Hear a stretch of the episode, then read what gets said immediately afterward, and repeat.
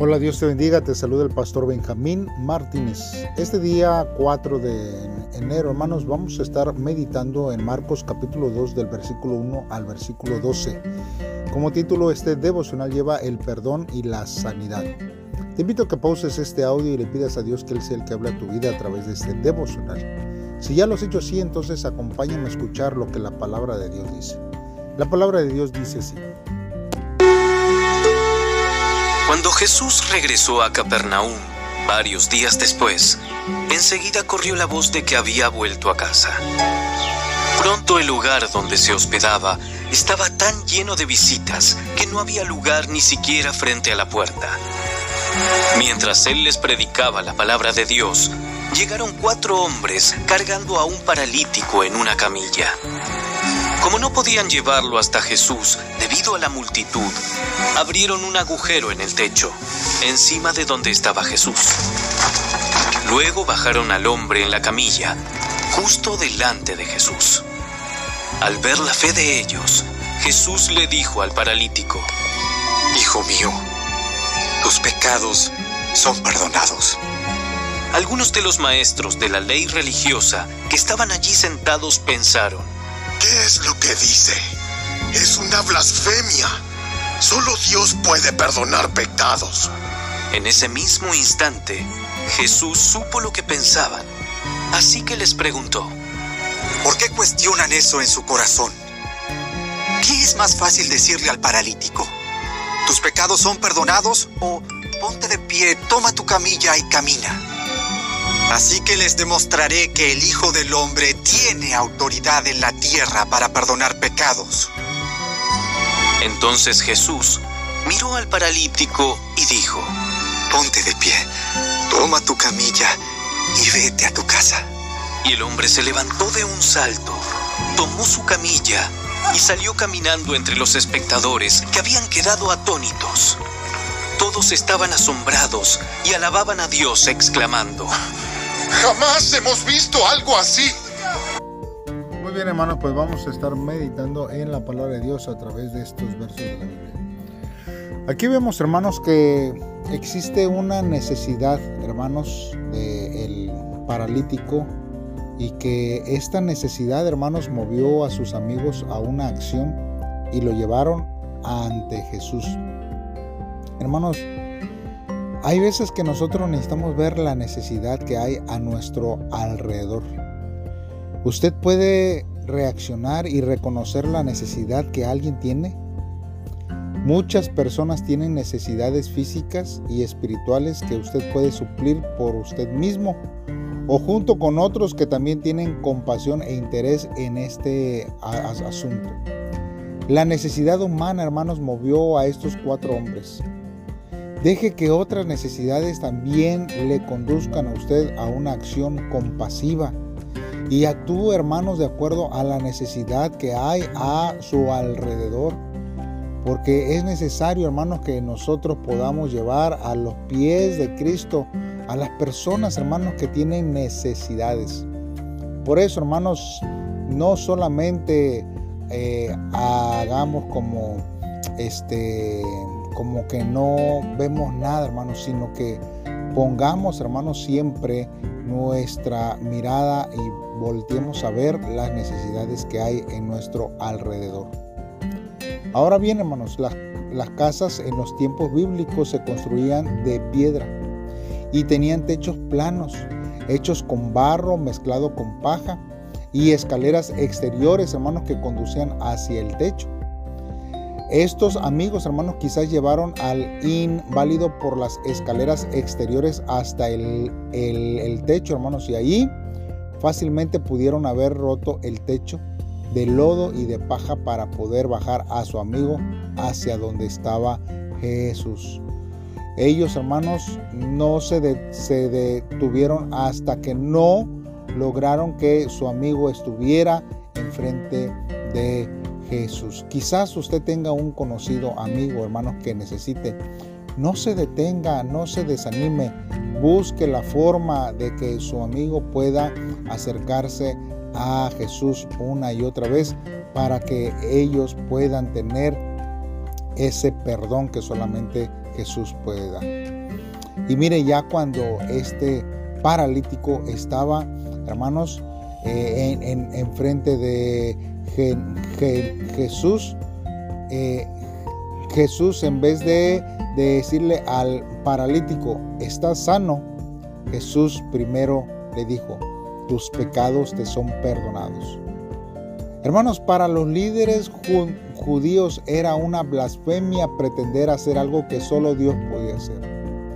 De acuerdo a la ley judía, este pecado merecía la muerte. Y es que es algo, hermanos, que estaba ya es, escrito, hermanos, para esos, para esos tiempos. Y nosotros vemos una y otra vez que en le, Levítico nos habla acerca de eh, estas leyes.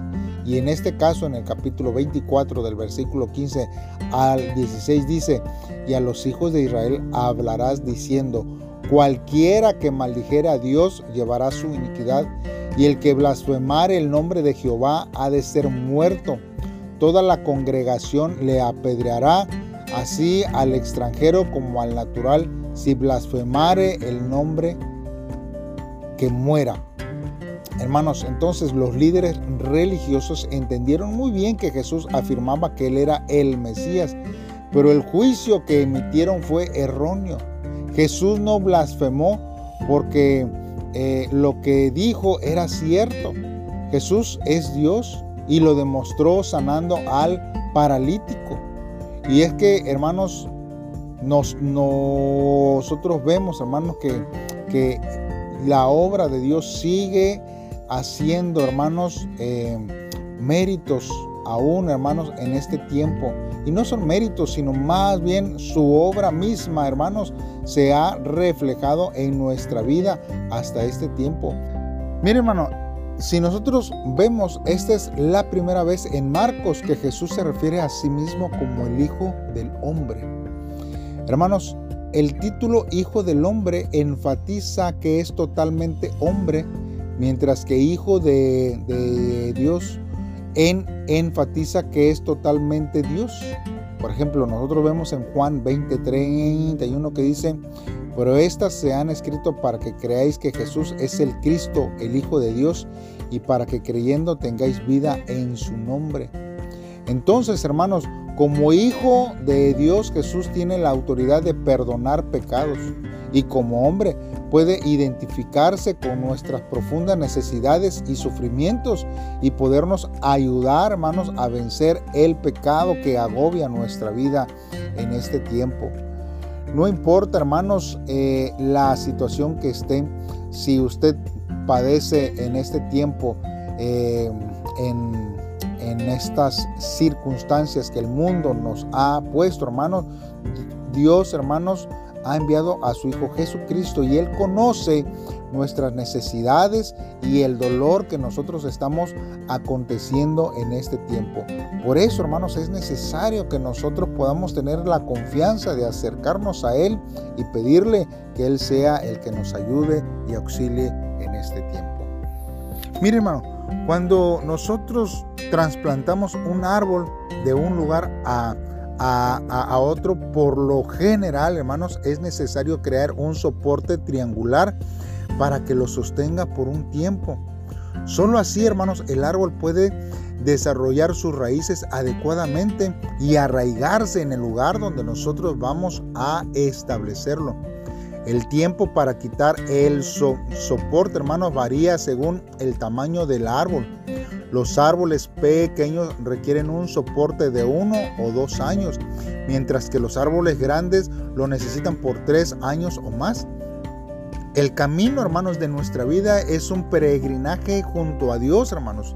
Sin embargo, si nuestra vida es un peregrinaje, hermanos, este, nosotros podemos comprender su, palabra, hermanos, y debemos de aceptar su voluntad, porque si no lo comprendemos, si no aceptamos su voluntad, tampoco podremos recibir la gracia y la ayuda que Él nos está ofreciendo. Es por eso que necesitamos un apoyo espiritual en nuestra vida. Este apoyo es el sentido espiritual y se refiere a una persona en quien podamos nosotros apoyarnos para encontrar el descanso, recibir ayuda espiritual, consuelo y esperanza.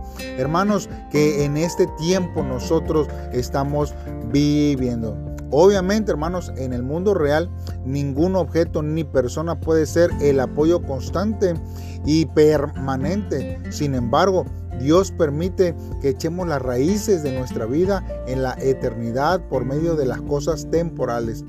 Tanto los ricos como los poderosos, los enfermos y los frágiles, todos necesitan un apoyo en su caminar en este tiempo. Hermanos, nosotros también podemos tener personas que nos pueden apoyar y que puedan ser un soporte para nuestra vida, hermanos. Pero cuando conocemos a Dios, Él es el verdadero apoyo. Gracias a la ayuda, hermanos, que hemos recibido de otra gente, hermanos.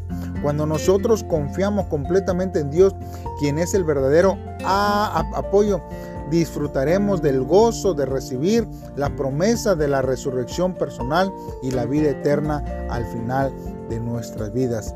Hermanos, por eso, para este devocional, necesitamos preguntarnos por lo menos dos cosas, hermanos, que nos ayuden a caminar en este tiempo. Hermanos, ¿qué debemos hacer activamente a, favor de alguien? ¿Qué es lo que nosotros necesitamos hacer? Hermanos, hay personas que están esperando su ayuda o la ayuda de alguien. Muchas veces, hermanos, esta gente se va a, buscar ayuda a, otras sectas que llegan ahí, hermanos, y tocan a sus casas. Y nosotros, hermanos, que eh, a lo mejor podemos eh, estar cerca Hermanos, no nos tomamos el tiempo para visitar, para ver cómo están, para animarles, hermanos. Nosotros necesitamos pensar que hay alguien, hermanos, que está eh, esperando nuestra ayuda. También debemos de preguntarnos en este día, ¿qué significa que Jesús perdona nuestros pecados?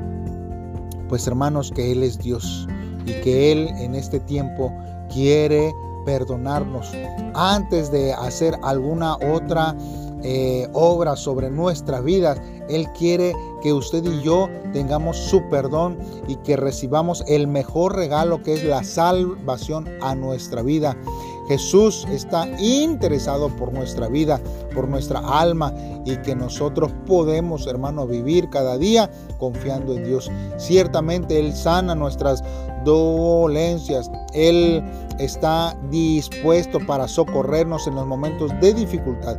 Pero en la primera inquietud que Jesús tiene para nuestra vida es perdonar nuestros pecados. Acérquese a Él y pídele perdón a, Dios por todos los pecados que hemos cometido y, y Él nos perdonará.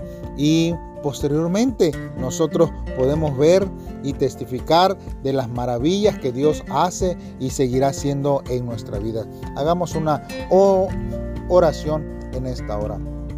Padre, en esta hora estamos delante de ti, Señor. Confesamos, Señor, que somos débiles y que muchas veces hemos culpado al ambiente y a las circunstancias por las decisiones, Señor, que hemos tomado equivocadas. Pero hoy nos acercamos a ti con fe, Señor, sabiendo que tú restauras el espíritu, el alma y el cuerpo del hombre, Señor. Hoy, Señor, obedeceremos a tu voz cada vez que nos di, dijeres, Señor, levántate y anda, para que podamos glorificar, hermanos, oh Dios, por medio de nuestra vida tu santo nombre y proclamar a viva voz de lo que tú haces, Señor, en nuestras vidas y en nuestros corazones. Gracias, gracias porque yo sé que tú, Señor, siempre estás ahí y nunca nos dejas. Oh Dios, en el nombre de Cristo Jesús te lo pedimos, Dios. Amén. Muy bien hermano, pues nos escuchamos mañana en un devocional más eh, en este hermoso Evangelio de Marcos. Saludos y bendiciones.